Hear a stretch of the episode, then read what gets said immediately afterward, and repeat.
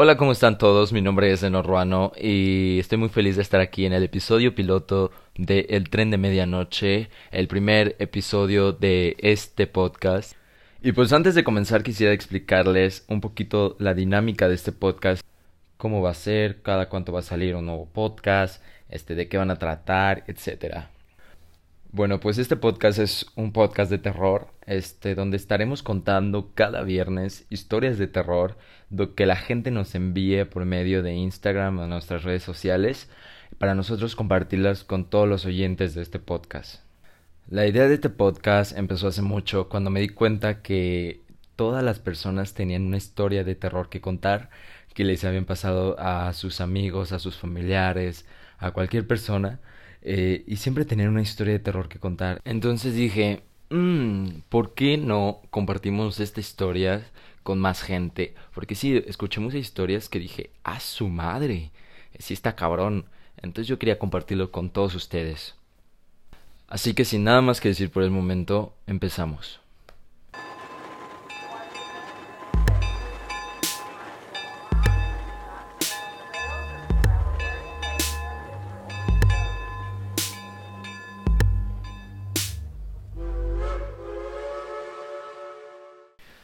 Para comenzar, quiero contar una historia que le pasó a mi hermano hace mucho tiempo, cuando nosotros vivíamos en otra casa, en otro municipio de aquí, de Jalisco. Eh, bueno, yo vivía con mi familia en, en esa casa y mi hermano y yo dormíamos en el mismo cuarto en una litera. Él dormía en la parte de arriba y yo dormía en la parte de abajo.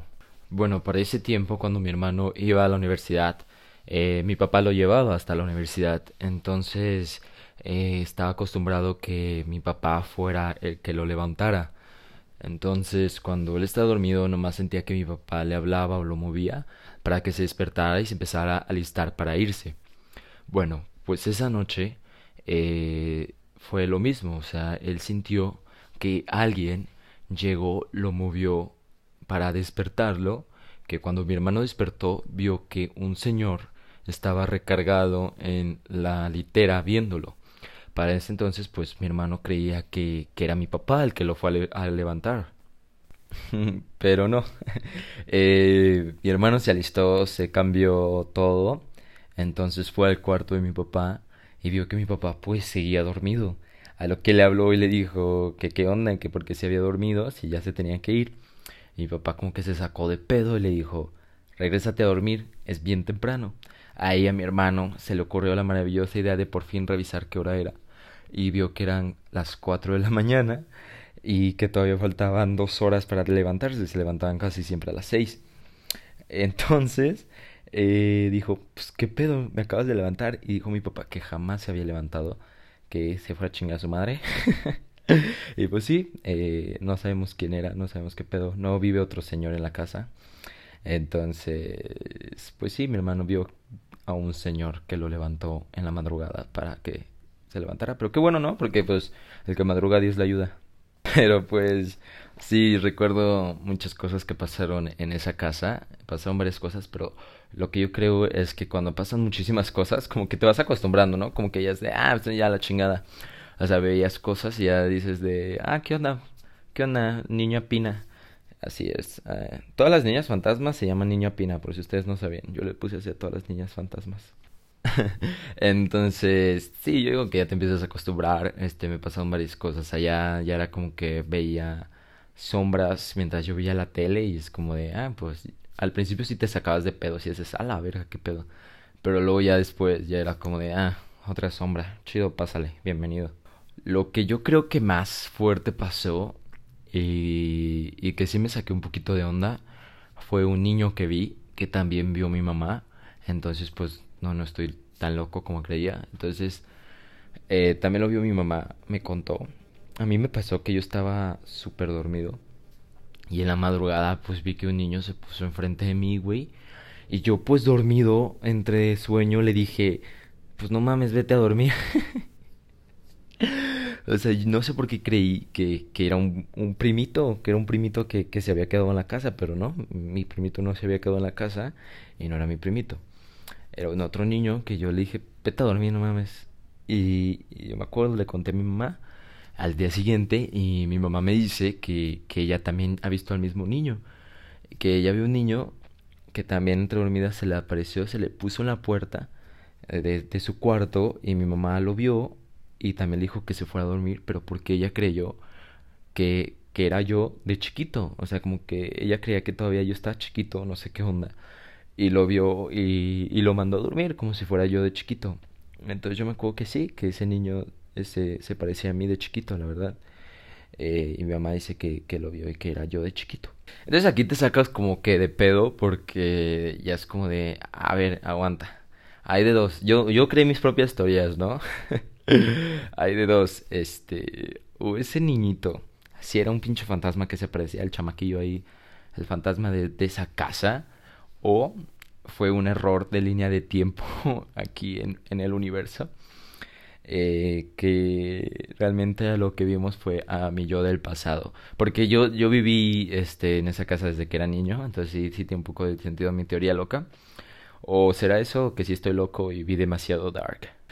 Pero pues sí, o sea, mi familia siempre vio cosas, o sea, a veces cuando me estaba bañando recuerdo que me apagaban la luz en esa casa eh, y, y siempre vi un, una sombra gris este, bueno, le digo sombra gris porque realmente es la forma como de un señor, pero como si el señor fuera súper pálido, fuera gris. Y, y, pues yo siempre he visto a ese señor y, y, no creo que haya sido la casa, porque ahora que me mudé a otra casa que está más para el centro de la ciudad, eh, pues yo sigo viendo al señor. O sea, yo a veces, este, bueno, realmente solo lo he visto dos veces, este, desde que me mudé. Y cuando lo vi por primera vez, pues fue en, la otra casa y cuando estaba más niño, pero ahora lo volví a empezar a ver, bueno, dos veces. eh, la primera fue que yo estaba aquí y lo vi pasar hacia la cocina. Eh, yo estaba en la sala y lo vi pasar hacia la cocina y dije, ah, qué pedo. Y luego otra que yo estaba sacando a mi perro a pasear y pues lo volví a ver, o sea, lo volví a ver de lejos que pasó a, a ese señor que era como gris. Les juro que es gris, o sea, no sé cómo explicarlo. Y pues ya me dejó de sacar de pedo, ya se los digo a mi papá, es como de, ah, miren, pues vi a, al señor de, de gris.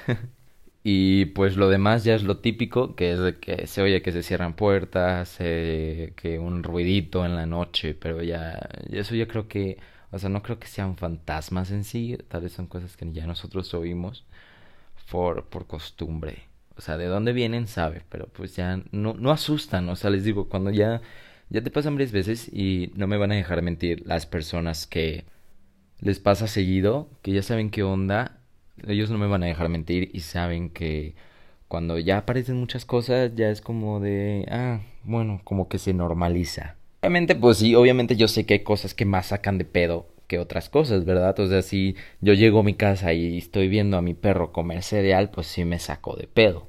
Eh, ya después es como de, ah, pinche Toto, con razón te engordaste, güey. Así se llama mi perrito. Y el cabrón se puso gordísimo, ¿eh? Bueno, pero esa es otra historia. No les voy a venir a contar por qué mi perro se puso gordo. Y bueno, regresando a lo de a lo del niño, este, que ves como cosas del pasado. Recuerdo que una tía nos platicó, bueno, una tía vive en una casa que les puedo decir que en esa casa creo que es el lugar donde la gente, donde mi familia ha visto eh, más cosas, o sea, neta, creo que cada familiar tiene algo que ha visto en esa casa. Pero como mi tía es la que más está ahí, como es su casa, eh, es la que más ha visto cosas. Y una vez que me acuerdo mucho es de que un día ella estaba eh, lavando su casa, estaba trapeando, eh, recogiendo lo normal que hacer.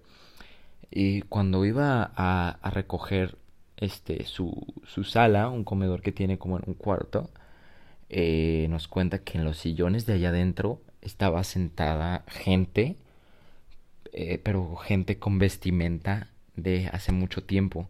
Y que ahí estaban sentados, normales, como si nada. Eh, y, güey, puedo decir que mi tía, pues sí, sí, como que sí ha vivido muchas cosas de esa, porque pues le valió verga. Pero pues sí nos cuenta, o sea, ya no nos cuenta súper normal de que está recogiendo la sala y de la nave vio gente sentada en su sala vestida con vestimenta de otra época, válgame la redundancia. Luego también nos cuenta otro familiar que un día estaban pues en una fiesta, eh, ahí en esa casa estaban puras mujeres y entonces cuentan que en las escaleras vieron cómo se asomó un viejito, o sea, un viejito así de la nada, este vio que se asomó y que se volvió a meter. Y puedo decirles que esa no es la primera vez que ven a ese viejito en esa casa. Ya van varias veces que lo ven. Este, una vez lo vieron cruzar de cuarto a cuarto y así. También dicen que una vez a una prima le levantaron su cama. O sea, ella está dormida y la levantaron junto, o sea, con todo el colchón, ¿eh? O sea, andaba mamado el fantasma, andaba mamado. La levantó, o sea, en la noche. Y, pues sí, a veces sí saca de pedo esa casa. Peor es que, o sea, es un, ese siempre lo contamos, pero eh, esa casa es de cuatro pisos. Entonces, a mis primitos y a mí siempre estuvimos acostumbrados de que cuando, o sea, la fiesta era en el, en el piso de hasta abajo. Y mi tía le encantaba mandarnos hasta arriba por cosas. Nos decía, vayan al, al, último piso por, por mi medicina o por algo así. Y nosotros así con todas las historias que nos encantaban estábamos súper cagadísimos. O sea, neta, que alguien nos acompañara era lo mejor. O sea, de, ¿sabes qué? Acompáñanos porque si no, güey, me van a matar ahí arriba, güey. Y bajar corriendo, o sea, bajar con todas tus putas fuerzas, si no, el puto fantasma te agarra, güey, te chinga la mierda. Pero esas son unas cuantas historias de, que me han contado. Este, yo les vuelvo a decir, quisiera oír sus historias, así que en mis redes sociales, por favor, envíenme sus historias eh, con su nombre, su estado, su ciudad, no sé si quieren, eh, para yo compartírselo y pues si me dan su permiso, obviamente, para compartirlo con toda la gente del podcast, yo estaría muy feliz de compartirlo. Eh, este podcast pues es el piloto, espero que les haya gustado, no sé si vayan a durar este tiempo o vayan a durar más los podcasts.